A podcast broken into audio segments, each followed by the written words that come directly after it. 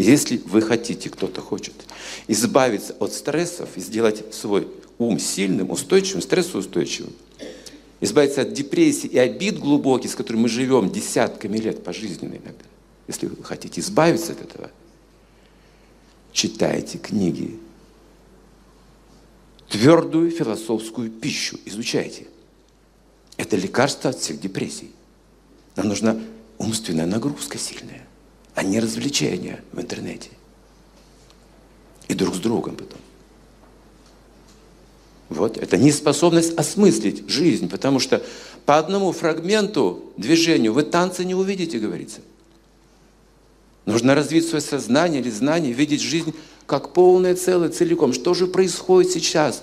По настоящему моменту можете видеть будущее. И свое будущее, и будущее общества. И таким образом, если вы понимаете, каким должен быть настоящий момент сейчас, для того, чтобы было будущее потом, вы мудрец у вас не будет депрессий, потому что вы можете управлять своей жизнью. Вы не будете жить в случайных волнах океанских вот этих вот перемен, знаете, вот то волна вверх, то вниз, то сбоку, то пробоина, то шторм, то штиль. Непонятно, что происходит, как от погоды все, как будто случайно все происходит. И не случайно, говорят старики, а постепенно деградируем. Нет, тенденция есть, оказывается, не случайность. Если бы это было случайно, все, в мире бы случайно, то то я просто шел по улице, поскользнулся, упал, очнулся, и я доктор наук случайно стал, понимаете? Хромосомы там сдвинулись. Я очнулся и стал доктором наук случайно. Такого не случается. Если хочу стать доктором наук, мне нужно трудиться, работать целенаправленно, получать образование и прочее, столько усилий.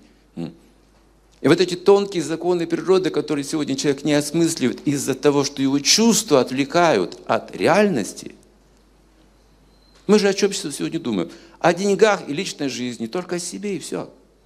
У нас нам некогда посмотреть, где мы живем вообще, что такое происходит. Даже великие аналитики сегодня не могут понять, что будет с миром через неделю, через две, через три. Толком не могут. Смотрите, все прогнозы практически требуют корректив. Не все точные. Немножко, до какой-то степени, чуть-чуть.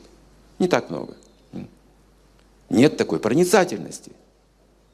Но если наши чувства чисты от наших похотей и желаний лишних, если ум также чист, мы можем видеть, видеть сквозь время. Это должен обладать способностью каждый человек в своей семье, старший. Он должен посмотреть на своего внука или ребенка и сказать о его будущем. И чтобы этого не было, такого будущего, он должен знать, как его воспитывать в настоящем, как это сделать. Как создать это будущее? Вот этот человек, ситха, он может создавать будущее, может решать проблемы.